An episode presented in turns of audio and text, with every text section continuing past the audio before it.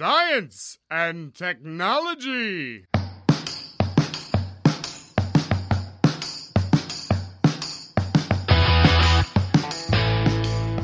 Estamos on com mais um Fóton do Ciencião. Na verdade, esse é o primeiro Fóton do ano de 2021. Estamos em março, o terceiro mês do ano no calendário gregoriano. Em março, aproveitamos para lembrar os nascimentos do compositor brasileiro Heitor Villa-Lobos, que faz dia 5 de março, do pintor, escultor, poeta e arquiteto Michelangelo, dia 6 de março, da gracinha de uma das pioneiras da TV brasileira, de Hebe Camargo, do físico alemão Albert Einstein, que fazia aniversário dia 14 de março, e do sensacional piloto da Fórmula 1 Ayrton Senna. E nesse mês também é aniversário da Beatriz Maturano, a gente vai falar com ela daqui a pouco, e lembramos também, infelizmente, a morte do Stephen Hawking, que é astrofísico e cosmólogo britânico. Eu sou Pedro Altreto e hoje você vai conhecer melhor a antiga e a nova equipe do Ciencion. Eu sou o Sério Fernando, professor aqui também da UFABC, e a gente não vai conhecer muito da antiga porque é um povo da antiga não veio? A gente vai acabar conhecendo mais. Mas bora lá. Vou eu, então eu sou a Beatriz, eu que faço aniversário dia 13 de março, dia mais bonito que tem. Muito lindo. 13 do 3 de 99. Olha que data incrível. Eu acho muito bonita. Modéstia à parte. Oi, eu sou o Guilherme Forte. Uma das coisas que eu mais sinto saudade nessa pandemia é escutar um bom podcast no caminho até a UFABC. Oi, eu sou a Gabriela Lima, sou estudante da UFABC. Bom, eu sou muito rata de projetos de extensão da universidade e eu tô aqui em mais um. Eu sou a Regina, é, eu sou ingressante da UFABC que nunca pisou na sala de aula. Eu sou geminiana que não acredita em signo também. Somos dois. Dois geminianos. A gente está no ar com os episódios 30 e 31 com a professora Ana Paula Dal sobre vacinas, sobre como são feitas as vacinas e sobre a vacina de Oxford e a vacina da AstraZeneca. Ah, são dois programas bem legais editados pela Gabriela Lima e pelo Guilherme Fortes, que eu sempre falo solto. O primeiro eu vou conversar com a, com a Gabriela. Gabriela, como que foi editar o programa das vacinas? O que, que você destaca aí do, do programa? E aproveito e convido o pessoal para é, ouvir com a gente. Bom, eu gostei bastante de fazer a edição desse, desse episódio, né, sobre vacinas. Eu não conhecia a professora Ana Paula Dal e eu achei a conversa muito boa, assim, ela, ela já estava acostumada, né, com, com um projeto de divulgação científica, né, dentro do Facebook e tal. E eu percebi que ela estava muito à vontade, com muita vontade mesmo, né, de passar esse conhecimento adiante. Foi muito divertido também é, pensar na produção do episódio, né, de pensar nas trilhas, nas vírgulas e tudo mais. E foi uma experiência ótima. E, e tomara que os próximos sejam tão bons quanto esse. E da onde veio a ideia de colocar o Chapolin? Olha, foi só pesquisa mesmo. Eu, eu tava, falando com o Pedro um dia desses que o que mais tem hoje em dia é meme de vacina, né? Para todo lado você vai encontrar meme de vacina, então eu fui e pesquisei sobre isso. E de repente eu trombei lá com um vídeo mega antigo do Chapolin e eu falei, ah, vou assistir aqui. E de repente tinha um material muito legal para colocar na vírgula. E foi isso. Bacana, o programa ficou muito legal, muito divertido.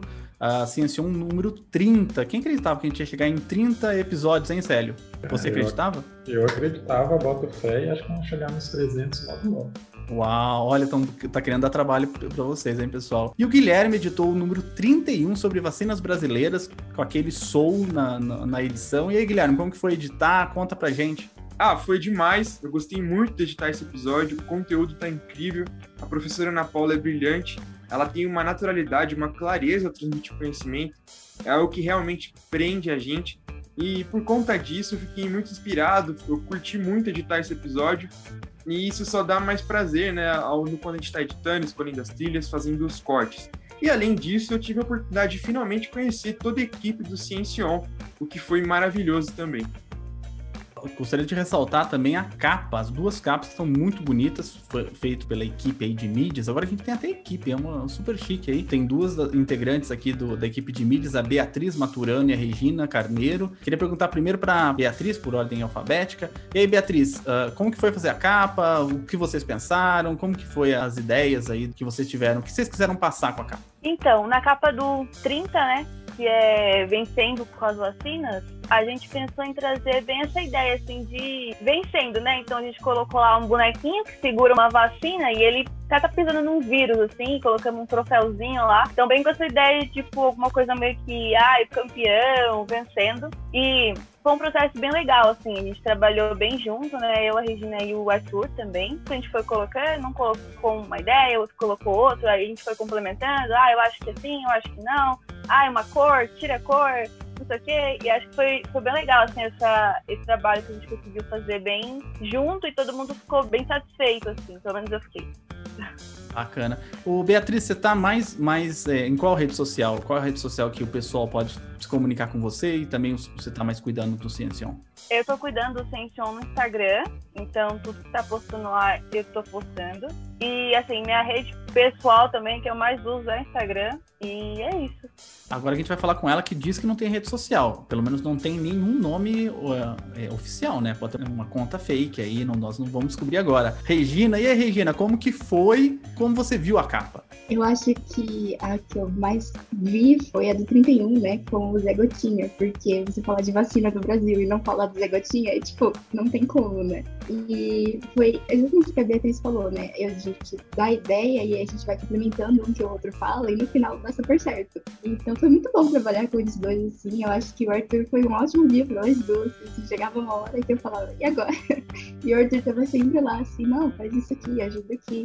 Então foi assim, bem tranquilo de fazer e deu super certo. Ficou lindas as capas. E é bom avisar os haters de plantão aqui, porque tem, sempre tem haters de plantão. O Zé Gotinha e o nosso querido cientista que luta contra o vírus são apenas é, personagens da nossa capa. Então, eles foi optado por eles não usarem máscara. Mas se você estiver perto de um vírus ou estiver dentro de um posto de saúde uh, ou qualquer ambiente fechado, você deve usar máscara, tá bom? Não é porque na capa não tem máscara que você não vai usar máscara, né? Exatamente. Eu tô problematizando aqui até a capa. É, ninguém falou disso, Pedro já tá. Não, falaram para mim sim, mas falaram. tudo bem. Mas o, e o que eu achei bacana também é que além de das capas ressaltarem bem o que foi discutido nos, nos dois episódios, né, a importância que mostra também do, do SUS, né, do Sistema Único de Saúde, que muita gente não dá valor aqui no Brasil, mas se a gente for comparar com o sistema público de saúde de muitos outros países, o SUS dá de 10 a 0 e está aí vacinando todo mundo e vamos esperar que consiga todo mundo mesmo no tempo mais rápido possível. É, o, o, símbolo do SUS, ele tá lá na capa do Ciencion, é, nas duas capas, né? Tem lá no troféuzinho, tem o símbolo do SUS e tem lá também no Zé Gotinha o, o símbolo do SUS.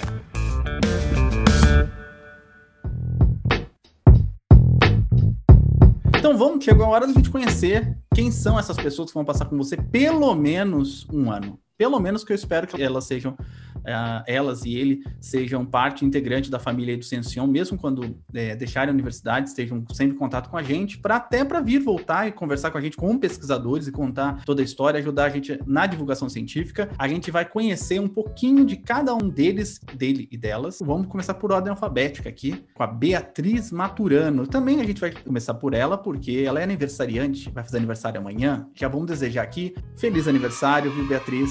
22 aninhos de idade amanhã dois patinhos na lagoa. Espero que você tenha muita saúde. E amanhã só amanhã é do dia que a gente tá gravando, né? Porque quando for no ar vai ser na semana passada. Ah, é verdade. É, amanhã é do dia. Que dia é hoje, gente? Amanhã é dia 13. Amanhã... É verdade, ela falou. Dia 13. Dia 13 do 3. Uh, ah, Beatriz, conta aí pro pessoal da onde você é. Bom, quero agradecer aí pelas felicitações. Eu sou de São Paulo, entrei na KBC em 2018, sou estudante da graduação, estou terminando o BCT esse ano aí. Estou querendo ir para física, fazer licenciatura. Eu dou aula num cursinho popular faz dois anos. Esse ano estou dando aula também na IP, entrei esse ano para dar IP na IPFBC, né? Então, um cursinho preparatório da UF. Também entrei lá esse ano. Ah, eu tenho 22 anos, eu moro com a minha mãe, com a minha tia, eu moro com os meus avós ainda. Eu sempre morei com os meus avós, muito mimadinha, sou neta única, sou filha única da minha mãe, neta única dos meus avós, sobrinha única da minha tia mimada por todo mundo, a bebê daqui de casa. O que mais que eu posso falar sobre mim? Ah, eu gostando muito de fazer parte do Sension, de verdade, assim, né? Porque tô falando pra vocês não, tô falando pra todo mundo, tô divulgando pra todo mundo. Todo mundo falou, gente, vamos curtir a página no Instagram, vamos curtir a página no Facebook, vão ouvir, tem Spotify, tem todas as plataformas digitais, vão ouvir, tem site, vão no site também. Então, assim, tô divulgando pra todo mundo, porque eu tô gostando demais de fazer parte. Gostei muito de poder estar em contato com a Regina e com o Arthur, né, que a gente tá em contato mais direto, assim. Então, o Arthur é muito incrível, ele super dá umas dicas pra gente, assim, experiência que ele já tem no Ciencion, né. Eu e a Regina, a gente tem, tipo, outras experiências, mas a experiência que ele tem no Ciencion, acho que agrega demais, pelo menos pra mim, tá super ajudando, assim. E, bom, acho que é isso. Beatriz, é, o que que te fez fazer universidade? Quem que te inspirou? Alguma professora, algum familiar? Quem que te inspirou a vir aqui para o UFBC ou querer seguir além do ensino médio? A minha família, ninguém aqui de casa tem faculdade, né? Ninguém nunca cursou faculdade. Minha mãe acabou engravidando muito cedo, minha mãe teve com 18 anos. E aí ela precisou trabalhar e não, não pôde continuar com a faculdade. Ela queria, mas infelizmente não, não deu. Então, estudar aqui em casa, todo mundo sempre me incentivou muito a estudar. Então, minha mãe é separada do meu pai, né? Então, assim, eu nem tenho contato com ele. Minha mãe, ela fez de tudo para poder me colocar numa escola boa, uma escola particular, assim, porque a escola pública aqui perto de casa era bem ruim. Bom, ensino público, né, tem seus problemas.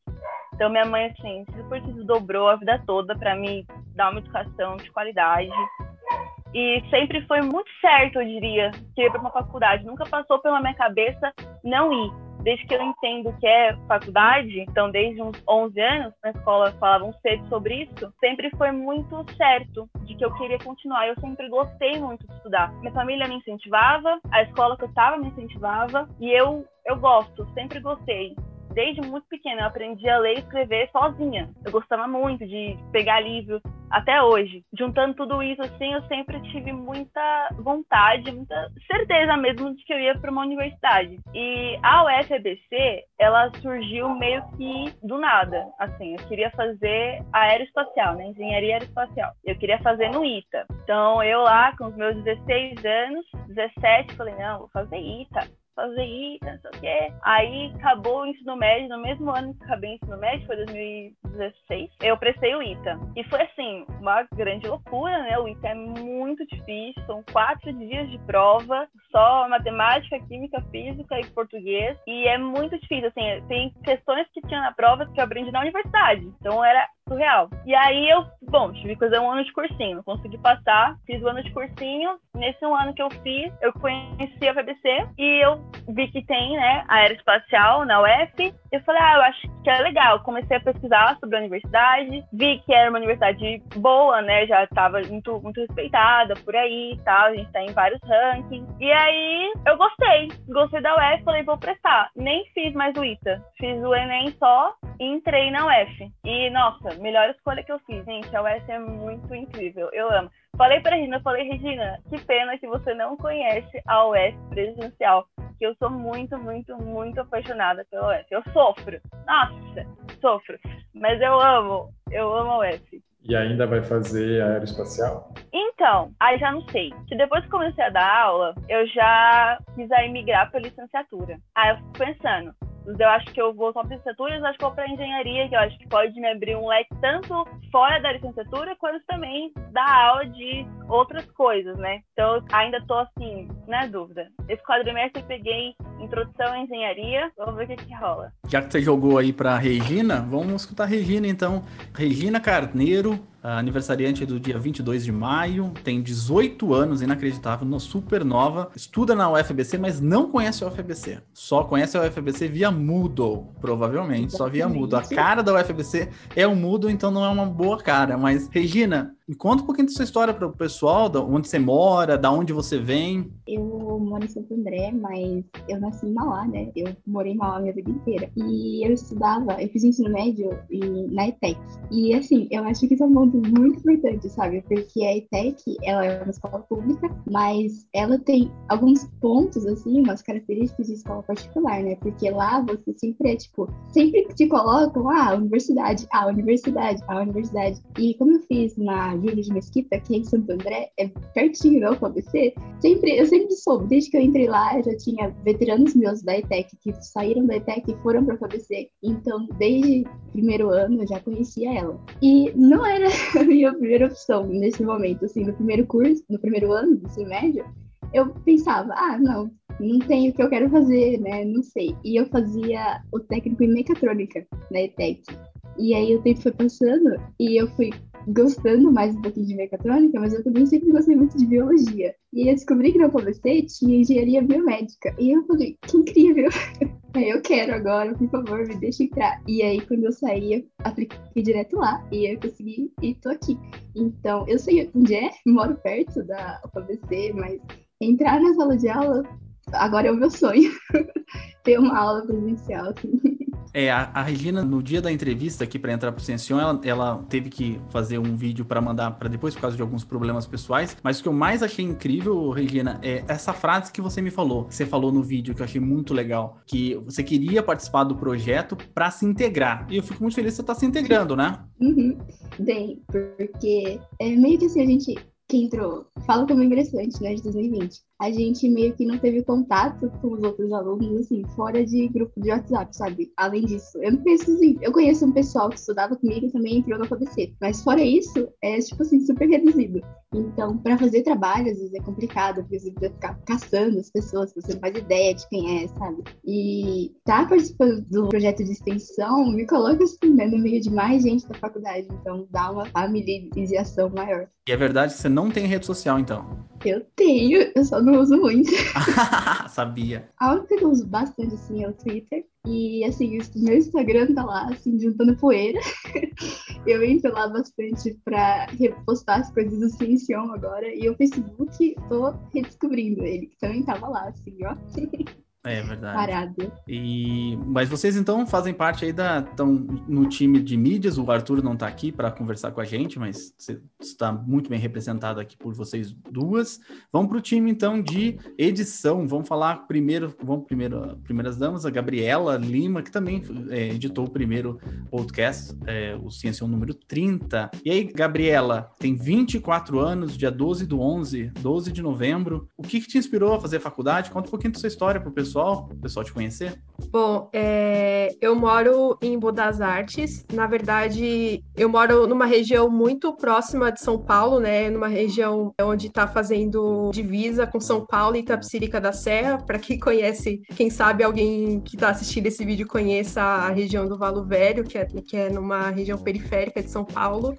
Bom, e eu nasci, cresci aqui. Minha trajetória na escola foi sendo aluna, né, de escola pública da rede estadual. Estou achando interessante que cada um tem uma trajetória muito diferente, né, com relação a, aos estudos, assim. A minha trajetória na escola pública, na verdade, é o que a gente geralmente ouve falar, né, que o ensino da rede estadual é bastante precarizado em alguns lugares, né, com falta de professores, com a grade, né, programática é muito defasada e não tem esse foco, né, na universidade. Porém, eu sempre tive essa influência, né, esse incentivo para eu entrar na faculdade, fazer um curso e tudo mais. E aí, nesse processo, eu, eu sempre também pensei que eu poderia entrar na faculdade, mesmo eu tendo essas, essas dificuldades no dia a dia da escola, eu nunca achei que seria impossível para mim, sabe? É, e foi isso, assim. Aí, meu interesse em fazer relações internacionais surgiu durante é, o período do ensino médio ainda, nas aulas de geografia, né, que a gente estava estudando ali sobre globalização e, e tal.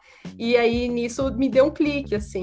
É, eu comecei a pesquisar e, e, achar tudo aquilo interessante e eu achei que talvez esse seria meu caminho, né? Bom, aí terminando o ensino médio, justamente pelo ensino ser bastante defasado, eu não consegui, né, passar direto no, na primeira tentativa do Enem. Então, minha família te, me apoiou muito, muito mesmo para fazer um curso pré-vestibular, né? E eu fiz um ano de cursinho pré-vestibular para conseguir entrar na faculdade e foi dentro do cursinho pré-vestibular que eu conheci a UFABC. Então, uma colega minha estava conversando comigo um dia e ela falou assim: Ah, eu tenho uma amiga que estuda na UFABC e olha que absurdo. É, se você for estudar na, na, área de humanos, você vai ter que estudar matemática, vai ter que estudar biologia.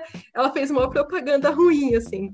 Só que quando ela falou isso, eu fiquei, nossa, eu acho que é isso mesmo que eu quero, sabe? Porque eu sempre fui muito curiosa em várias áreas, assim. Esse modelo interdisciplinar da UFABC é muito propício, né, para essas pessoas que gostam de, de olhar em, várias áreas, e eu acho que isso enriquece muito a formação de qualquer pessoa, então é, é fica até um incentivo aí para o pessoal que está aí na dúvida, dar uma olhada no conteúdo programático da UFABC, porque vale muito a pena. E aí, aproveitando o que a Regina tinha falado, né, sobre a entrada dela, né, na, na UFABC e tentar se integrar por meio de projetos de extensão, minha trajetória foi praticamente a mesma, assim. Eu já entrei me enfiando em todos os projetos de extensão possível e isso foi ótimo para mim. É uma coisa que, se alguém que está entrando me perguntar o que, que eu deveria fazer assim que entrasse, é justamente isso, né? E conheça gente nova, entre em projetos lá dentro, que com certeza você vai encontrar pessoas que têm os mesmos gostos que você e vai também conhecer gente com gostos diferentes e isso vai só te enriquecer. Acho que é isso. Que bom que eu fiz a coisa certa, então. é bom sempre fazer Ai, deixa eu... ser projeto de extensão, Beatriz? Eu acho que é o melhor de fazer projeto de extensão, tudo isso, é você fazer amizade mesmo que você consegue levar. Porque assim, a gente não tem turma na UF, né? Então, um dia você tá com seu amigo aqui, quase que vem, você não tá com seu amigo, porque ele foi fazer outra matéria, não pegou, enfim, a gente não tem turma fixa. E nos projetos a gente consegue fazer amizades mais fixas, assim. Eu conheci uma menina fazendo um outro projeto de extensão, que ela nem é da UF, na verdade, era um projeto de extensão com alunos da UF, alunos fora da UF, a gente se conheceu, a gente é super amiga, a gente fala o tempo todo de de tudo. Então, assim, é muito legal poder conhecer outras pessoas e conseguir de verdade formar laços, assim. Dá pra, é muito possível, mais possível do que nas matérias da UF, assim, por conta de não ter turma, enfim, às vezes acaba ficando mais difícil. Eu tenho uma amiga, assim, fixa, eu conheci na UF. O resto é oi, tudo bem? Ai, fiz uma matéria, ai, um grupo, não sei o quê, um dia tá na RU, quando vê quase que vem, você não sabe onde tá, tá no Santo André, tá em São Bernardo, é muito doido. Então, extensão é o melhor jeito de se integrar mesmo melhor jeito. É, e tem objetivos em comum, né? Você conhece pessoas que têm mais ou menos o mesmo gosto que você, então é mais fácil você conversar, né? Para conversar, a gente precisa ter um assunto em comum.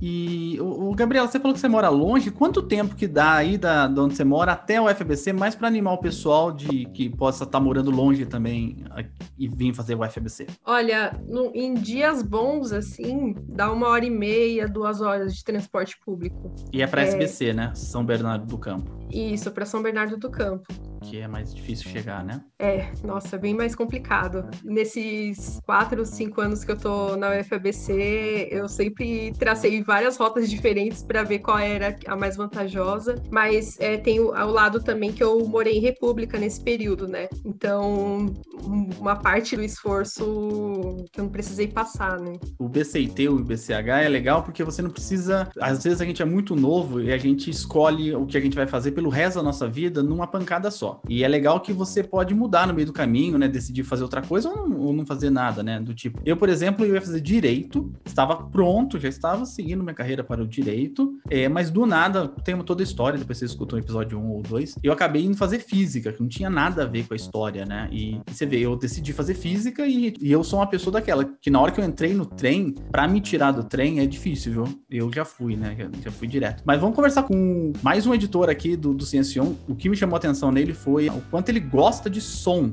quanto ele é ligado à pureza do som. Ele repetia isso várias vezes. Na hora que ele terminou a entrevista, até falei pro, pro Célio: Nossa, raramente eu vejo uma pessoa gostar tanto de uma coisa como o Guilherme gosta. E aí, Guilherme, tudo bem? E aí, professor, tudo bem, sim. Pode me chamar de Pedro, viu? Eu sou aqui, tá eu, sou, eu sou animador do, do, do, do só isso. Essa cara mais velha, até eu às vezes chamo professor. Não, vocês ficaram sabendo, né? Essa daí pode, pode, pode ir pro ar. Uma vez eu tava pegando o elevador, né? Tava pegando o elevador da UFBC, bloco B. E tava eu e tava alguns. É, alguns alunos, alguns alunos meus de IC. Acho um ou dois alunos de IC que estavam. Eles me perguntaram se o Célio e o Bruno, né? Conta direito. Tava Conta nós aí. três, tava você, eu e o Bruno, que era um ex-integrante do Ciência no elevador, sei lá, voltando do almoço, não sei. Aí chegou os seus alunos e perguntaram, que aí acho que vocês iam fazer uma reunião, alguma coisa assim.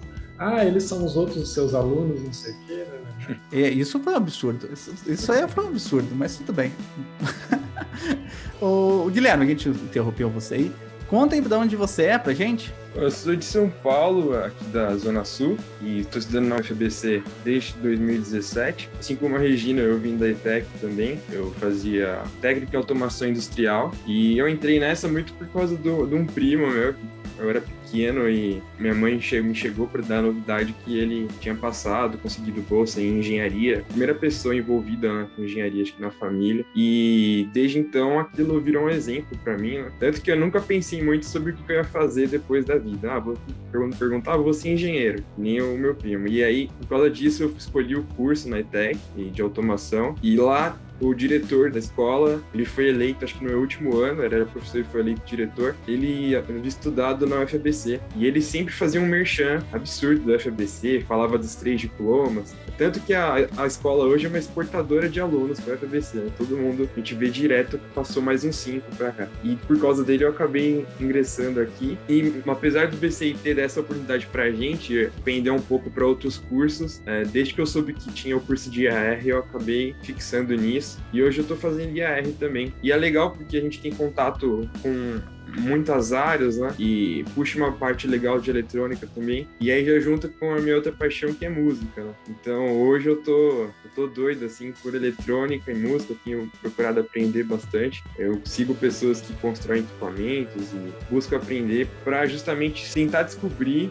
de onde vem tudo isso, né? Por que, que eu escuto uma música às vezes e depois eu escuto mais 20, né? Aí você fica repetindo, né? Tem um produtor que eu gosto de escutar o que ele fala, ele disse que a primeira vez que ele escutou Nirvana, ele gastou gastou 30 minutos só na primeira música, porque ele ficava voltando para escutar. E é bem assim, são pequenos detalhes, às vezes, no som que, que mexe com a gente. E é por isso que eu gosto bastante de podcast também, né?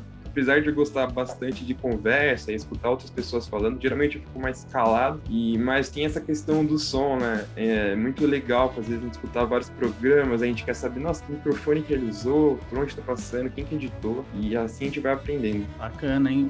Esse fato de você gostar tanto de som que foi bastante marcante pra, pra gente, né? Mas se vocês observarem, nós todos aqui, né? Uh, nós seis aqui, é, o que liga a gente parece que é o acaso, né? Porque todos vocês escutaram falar da UFBC por algum motivo, mas assim, não foi muito. Tipo, alguém falou, fez uma propaganda e trouxe, acabou trazendo vocês para cá, né? O meu caso foi uma ligação de Skype, do nada, tava na minha casa, deitado na minha cama, daí do nada eu recebo um e-mail e fala: Você não quer conhecer o UFBC? Eu, hum, pode ser, vamos dar uma olhadinha como que é o FBC, né? E quando eu vim eu também me encantei, né?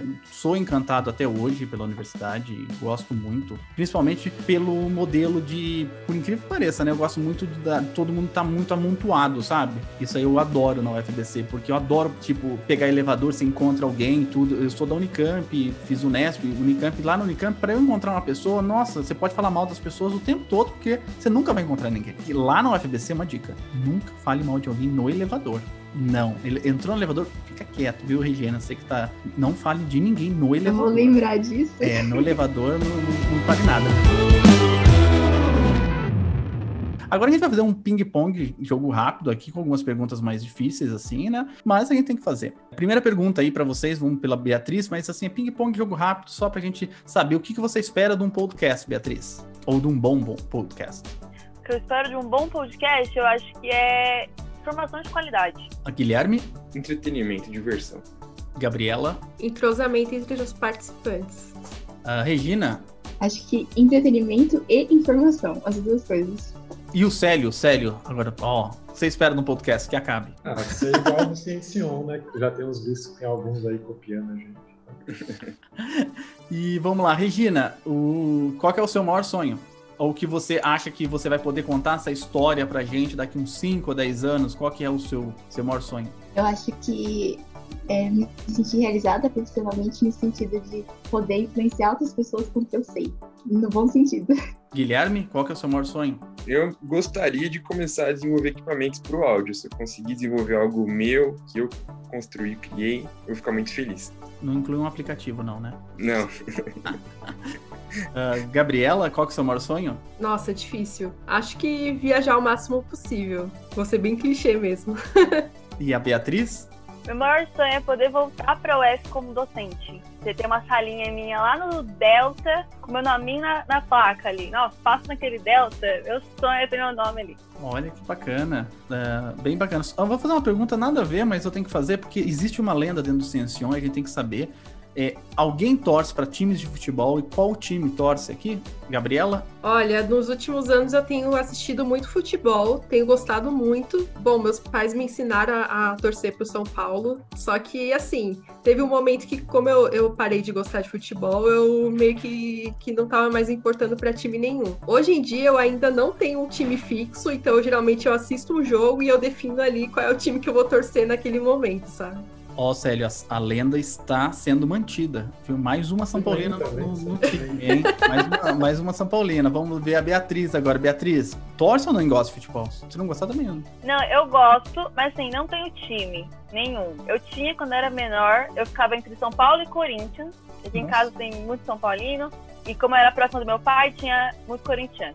Aí eu ficava na, na dúvida, assim. Então, uma época eu era São Paulino, outra época eu era corintiano.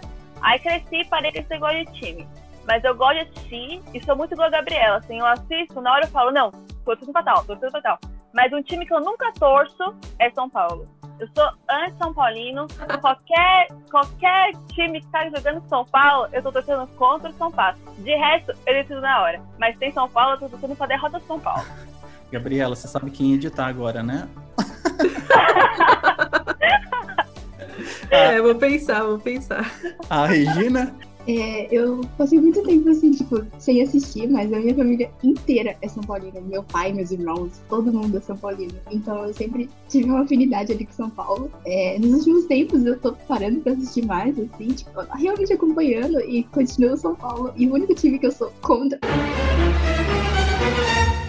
é Palmeiras. Eu não consigo gostar da Palmeiras. Se o Palmeiras tá jogando, eu, já, eu torço contra. É verdade. eu também. Nossa, eu não consigo. Eu não sei o que, o que é. Eu simplesmente não gosto do Palmeiras. Eu também tenho um rançozinho do Flamengo, mas é isso. E o Guilherme? Torce, Guilherme? Hoje não mais. Quando eu era menor, eu torcia pro Corinthians, e aí, por causa de amigos, passei a torcer pro São Paulo. Só que aí os dois começaram a perder muito. Aí eu parei, vou parar de gostar disso aí. Hoje eu torço pra quem joga contra o time do meu irmão. Aí Qual é? gente, ele, ele torce pro Corinthians. Então, o Corinthians tá jogando com o Palmeiras, São Paulo, eu tô torcendo pra esses dois, né? Vamos falar um pouquinho só de divulgação científica, né? O que, que para vocês é, é, ciência, né? O que para vocês é divulgar a ciência, né? Até que qual o limite da, da, da divulgação científica? Até que ponto a gente pode ir para explicar um tema? Queria entender. É uma pergunta ampla, difícil, Uh, que a gente está tentando responder até agora, mas eu queria ouvir de vocês. Consomem divulgação científica? E se vocês têm algum, alguma pessoa que vocês gostam de divulgação científica, o Atila, sabe? O outro menino do, da física, que eu já esqueci o nome dele de novo. Pirula? Quem? É, ele, Pirula da Bio, mas tem o Pirula também. Pirula. Pedro Loz da Física. Hã?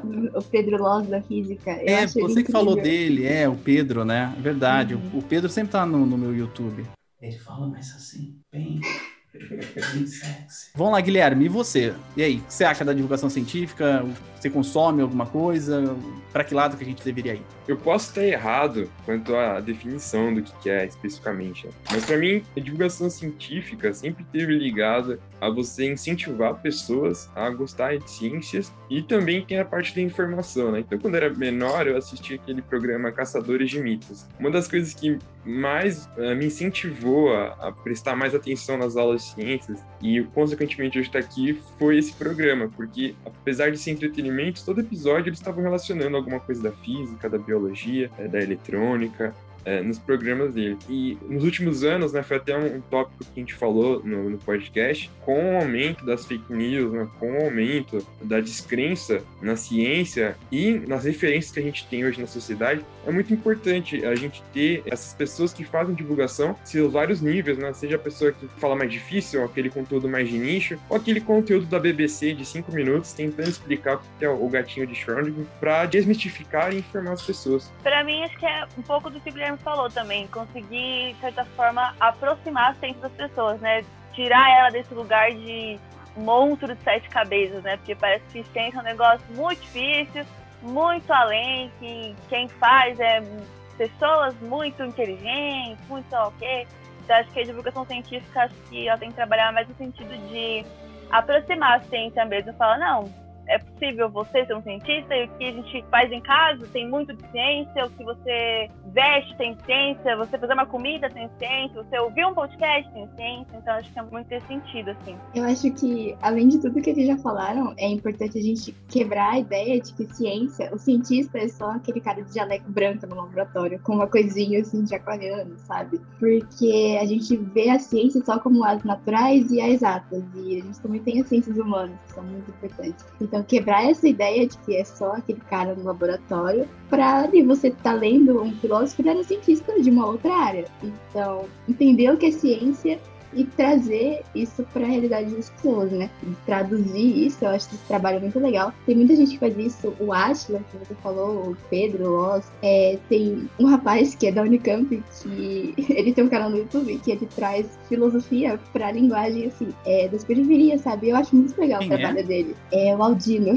Aldino Vilão, eu acho, o canal dele. E é muito divertido o que ele faz, sabe? De pegar, assim, você pega filósofos, historiadores que têm uma linguagem mais rebuscada e traduz, né, assim, para uma coisa mais atual. E isso chama atenção, né? E chamar atenção para a ciência para você poder colocar ela no cotidiano de todo mundo. Eu deixei por último aqui a Gabriela, é, justamente para você falar sobre as ciências humanas, Gabriela. É, como que a gente pode fazer divulgação nessa área também? Falando sobre a questão da divulgação científica, eu acho que além da divulgação científica como a gente conhece, né, de falar sobre algum assunto específico e desmistificar e tal, eu acho que uma parte muito importante também é mostrar para as pessoas que o, a estrutura do pensamento científico está na nossa vida, né?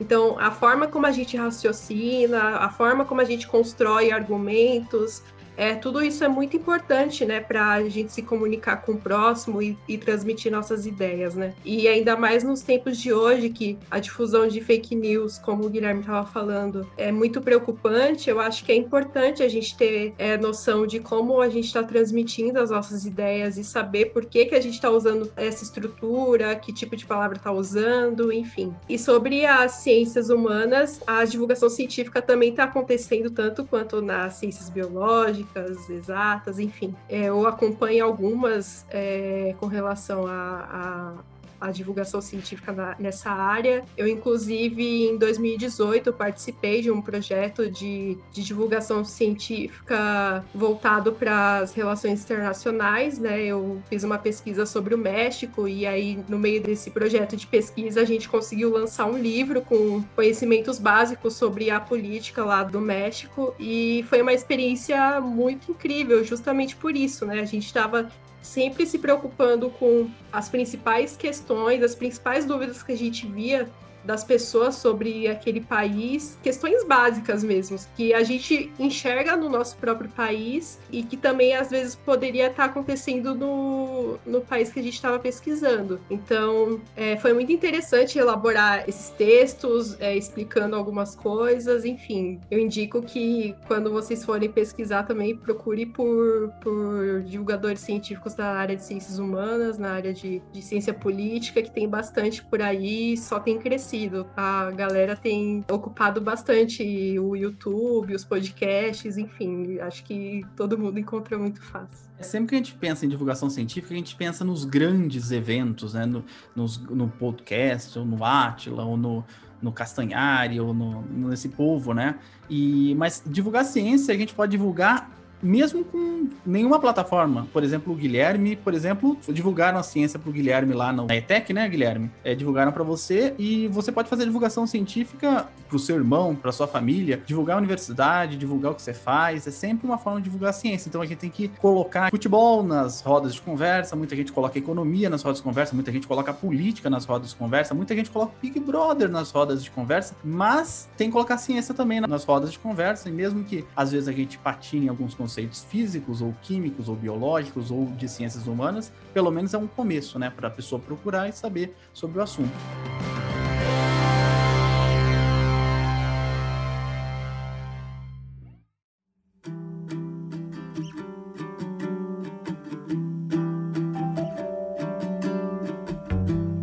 Falando em pequenos divulgadores científicos, ah, a gente está indo para o final do nosso podcast. Antes eu vou fazer uma pergunta uh, clássica aqui do Ciencion, mas ela é uma pergunta que eu queria que vocês pensassem com carinho, com amor, para responder bem. É, eu vou dar um tempinho para vocês pensarem, né? Eu gostaria que vocês mandassem. No final a gente pede para vocês mandarem uma mensagem para todo mundo. Agora não é hora de mandar uma mensagem para todo mundo, não. Agora é a hora de você mandar mensagem para o seu professor de ensino médio ou para o seu professor do ensino fundamental que marcou a vida de vocês. Então eu queria que vocês, que vocês falassem o nome dessa pessoa e mandassem uma mensagem para ela. É esse é o ponto. Vão pensando aí. Antes disso, eu vou falar para todo mundo aqui. A gente está aqui com os novos ingressantes do Ciencion. É um prazer imenso, enorme mesmo. A gente não está aqui com o Felipe Gomes e com o Thiago Duarte, que continuam com a gente, ajudando bastante, editorando. O Thiago, inclusive, está trabalhando bastante no Simpósio Nacional do Ensino de Física, por isso que ele não está muito com a gente até o meio do ano, mas ele está lá trabalhando. Vamos começar então. Quem quer começar? Agora eu sempre falo para alguém quem quer começar e mandar aquela mensagem para o seu professor de ensino médio, o seu pequeno divulgador científico. Eu posso começar. A pergunta foi bem fácil para mim, porque isso eu já tive muito bem fixo na minha cabeça, né? Que é, eu tive um professor de biologia, professor Renan Manuel, que ele me deu aula assim.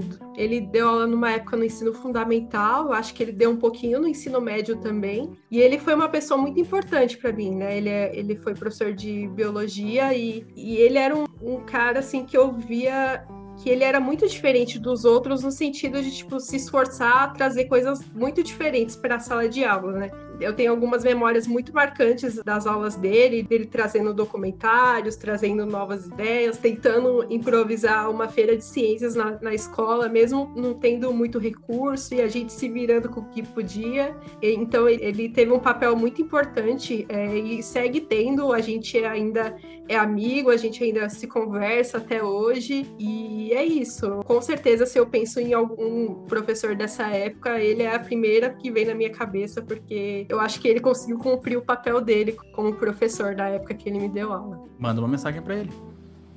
Ah, é, oi professor, é, tomara que você esteja vendo esse vídeo e, e é isso, a gente está aqui, estamos quase terminando a universidade e eu espero encontrar você logo, é, dar um abraço bem forte depois dessa pandemia e, enfim, um grande beijo e obrigada por tudo. Vou deixar a Regina por último, que ela quer fazer licenciatura. Então, é, vamos para Beatriz, então, Beatriz. Tem algum professor que você lembra que quer mandar um, um alô? É muito difícil eu escolher um professor só. Que assim, tiveram três professores fundamentais na minha vida, assim, escolar. A primeira foi a Márcia, ela foi uma professora no ensino fundamental de matemática e ela foi a professora que conseguiu, acho que desmistificar um pouco essa ideia de que professor ele é superior aos alunos, sabe? Essa de tipo, ah, o professor sabe tudo e o aluno tá lá tábula rasa, aquela ideia. Ela era muito próxima da gente e eu consegui criar assim uma amizade com ela. Eu ia buscar ela na sala dela, a gente tomava lanche junto. Ela era incrível assim. E a aula dela para mim era muito incrível também. Eu gostava, nossa, a Márcia para mim foi foi perfeita. E no ensino médio, eu tive um professor de física, que foi o Igor, e ele é muito a minha inspiração assim, quando eu tô dando aula de física, eu penso muito como que o Igor ia dar essa aula porque foi ele que fez eu me encantar pela física. Foi assim, total, eu não gostava, eu tive física no fundamental,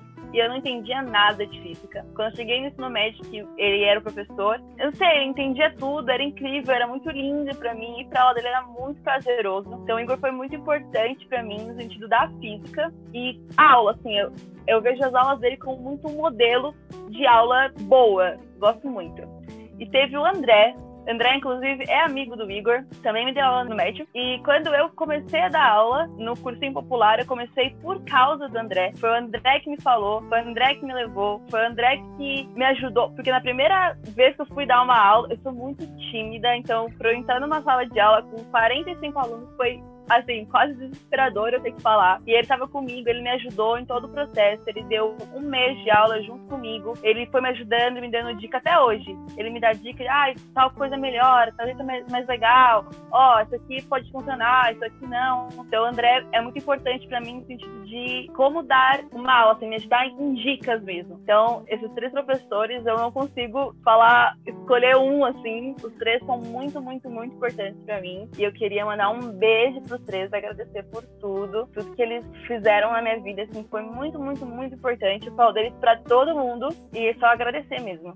Guilherme? Eu sempre tive um relacionamento muito bom com os professores, então hoje a gente tem vontade de falar dos os 30, né? Eu tive aula desde o ensino médio até o fundamental. Mas quando eu tava no técnico e ali no ensino médio, uma coisa que me marcou muito foi saber um pouco da história dos professores do técnico. Né? Eles eram idade mais avançada e tinham bastante carreira, assim. E um professor, o professor era Kim Bruno, o conhecimento desse cara, o quem ele era, o jeito dele dar aula, aquela aula que o professor não leva nem papel, ele tira tudo da cabeça e tá explicando você aprende tudo, ele quer te ensinar. Isso para mim me marcou de uma forma que me inspira a estudar e a procurar ser um profissional quando eu começar minha carreira, né? como ele é agora, né? Alguém que se, se dedica e, e, faz tudo com excelência. O professor Araquém, o Guilherme, um abraço pro senhor. O senhor me inspirou muito, me inspira muito. Se eu puder ser um pouquinho do que o senhor foi, o senhor é, eu vou ser muito feliz. E agora falar com ela, que também vai fazer licenciatura, é a Regina. Regina, e quem foi o professor ou professora que te mais marcou e que você quer mandar uma mensagem?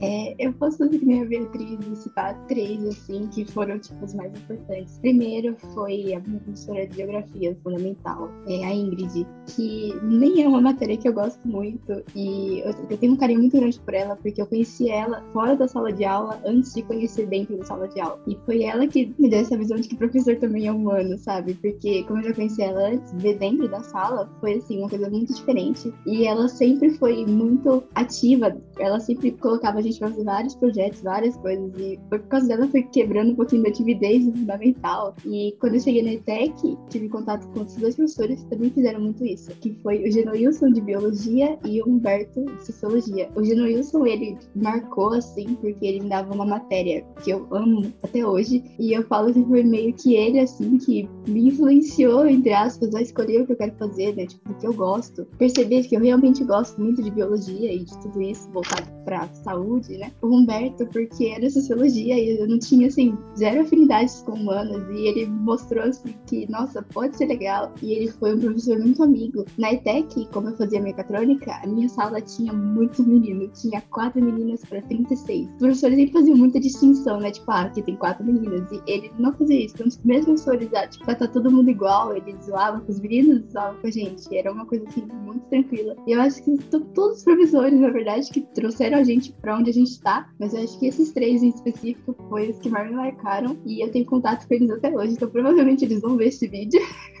e eu só queria agradecer a todos.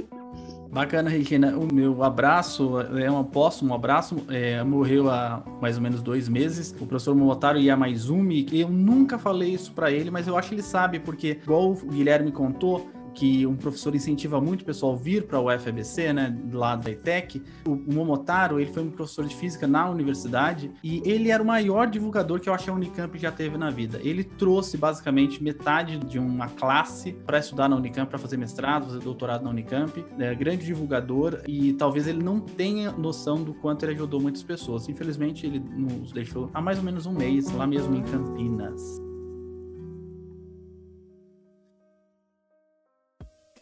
Estamos chegando no final do nosso podcast. Agora é a hora daquele merchan que o Felipe não está aqui, mas agora eu convido vocês, a Beatriz, aí vai, vai, pode ir na ordem, Beatriz, Gabriela, Guilherme e Regina, a convidar o pessoal a escutar o Ciencion, mendigar like. É isso, para isso agora é a hora. Agora vocês vão mendigar like, então você vai falar assim, ó, vai ter que pedir, falar, por favor, né?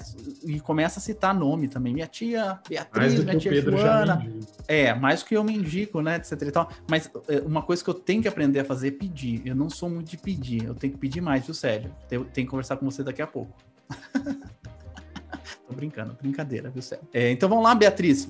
Dinheiro. Pede, pede pro pessoal ouvir o Ciencion que você está participando. Gente, o Ciencion tá incrível. Vocês precisam ouvir. A gente trabalhou com muito carinho, com muito amor. Nossas capas estão lá nas redes sociais, sabe? Então não custa nada você ir lá e dar um like que ajuda a gente, sabe? Pega lá, divulga nos seus stories, não custa nada e, gente, ajuda muito, entendeu? Assim, vai lá, dá um like na nossa capa 30, dá um like na nossa capa 31, dá um like nos nosso, nossos cards que estarão em breve nas redes sociais, tá? Escuta o nosso podcast que a Gabriela e que Guilherme editaram, ficou incrível. Então é isso ajudem a gente, tá bom? E vão lá, dá like e, e compartilhar e chama os parentes para curtir também. Minha avó também já curtiu, já pegou o celular dela lá pra ela curtir. A minha mãe já curtiu, minha tia já curtiu, então assim, vamos lá, gente.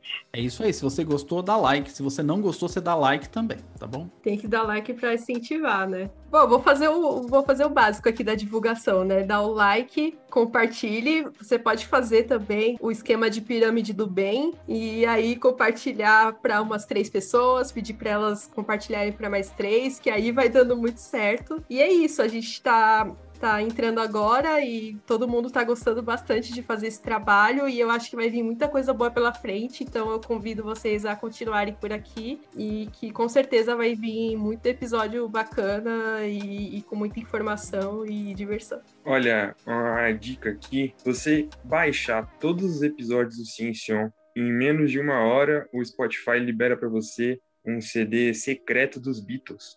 Olha aí. Mas, gente, brincadeiras à parte, curtam, compartilhem. Esses dois episódios, é, a importância deles nesse momento que a gente está vivendo é, é, enorme e deu trabalho para fazer, então escuta lá, curte, compartilha, vem falar com a gente o que você achou, manda mensagem no direct, comenta nas nossas publicações, envia para os amigos. Se você não tem amigo, envia para os inimigos também, porque eles vão gostar. Se você quer informação, entretenimento, é aqui no Cinciou, não só nos episódios da vacina, né, que como o Guilherme falou, são assim, importantíssimos porque a gente tá vivendo. Pega aquele seu parente que não acredita e manda para ele os episódios explicando sobre a vacina. Ele vai entender, com certeza. Ou escute, porque você vai dar risada e você vai aprender ao mesmo tempo. E você sabe que por trás tem uma equipe maravilhosa fazendo esse trabalho. Então, dê o like, compartilhe, porque incentiva muita gente. Agora tem toda a felicidade do Célio. Célio, você tem que falar, convidar o pessoal a escutar o Sension. Eu vou convidar, então já estava esperando só a Regina terminar. E é isso aí, pessoal. Como todo mundo falou, vocês ouçam os nossos episódios, além de curtir, que é importante para a gente por questão de de espalhar o programa e a gente conseguir aumentar ele, conseguir trazer mais episódios para vocês, mas também o que a gente faz, a gente busca temas interessantes, é, que a gente acredita que sejam interessantes para vocês, então também é importante que vocês participem. Se vocês tiverem sugestões, quer ouvir sobre algum tema específico, manda lá para a gente que a gente tenta ir atrás e fazer um episódio para vocês.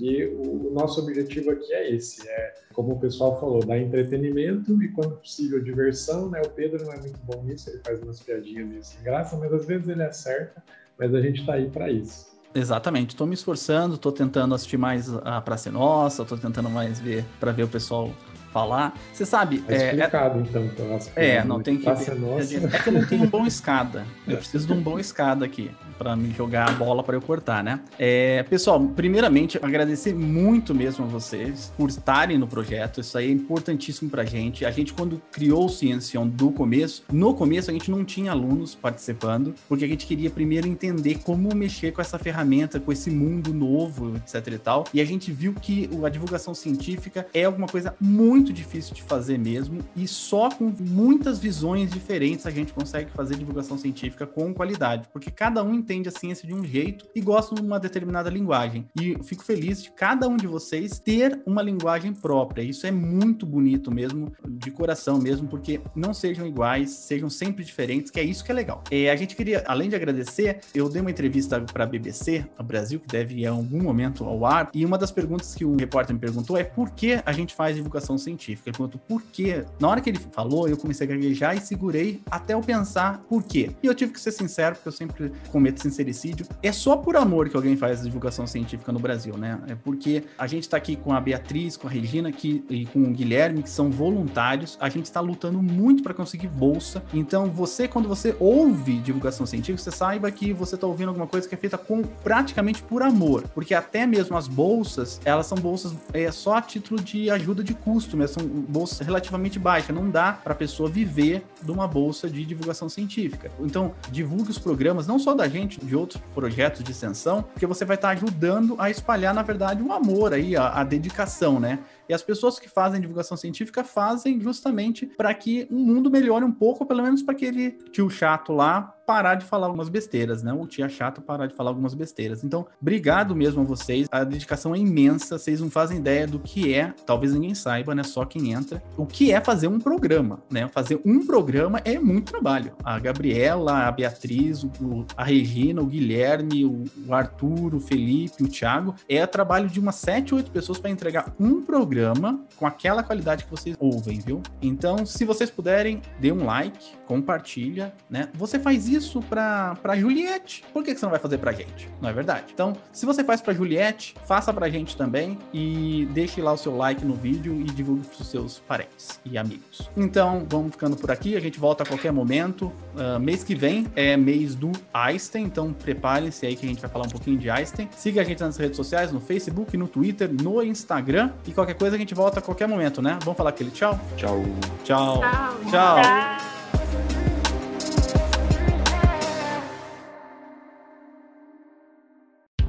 Esse podcast foi editado por Gabriela Lima.